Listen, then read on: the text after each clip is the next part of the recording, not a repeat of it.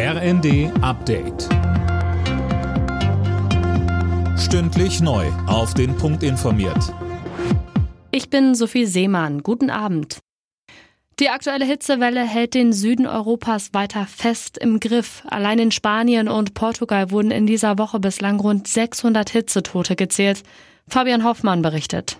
Spanien, Portugal, Frankreich, Italien, Kroatien, Griechenland, überall ächzen die Menschen unter Temperaturen von teils 45 Grad. Und Hitze heißt auch immer trockene Wälder. Feuerwehrleute sind im Dauereinsatz, um die vielen Brände dort zu löschen. Tausende Menschen mussten bereits in Sicherheit gebracht werden. Und kommende Woche erreicht die extreme Hitze dann auch Deutschland mit Temperaturen um die 40 Grad.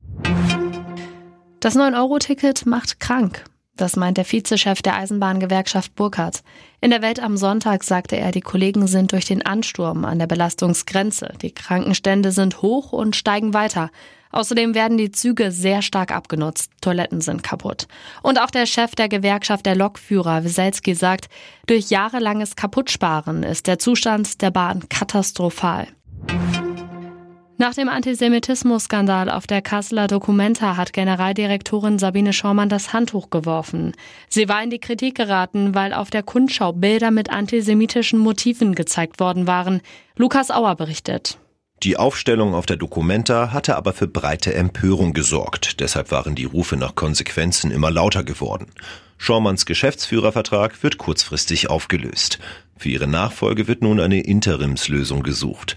Kulturstaatsministerin Claudia Roth und der Antisemitismusbeauftragte der Bundesregierung Felix Klein begrüßten den Rückzug der Dokumenta-Chefin. Nach wochenlangem Ringen ist der Wechsel von Robert Lewandowski von den Bayern zum FC Barcelona jetzt offenbar in trockenen Tüchern. Das berichtet unter anderem der Kicker. Demnach beläuft sich die Ablösesumme auf 45 Millionen Euro.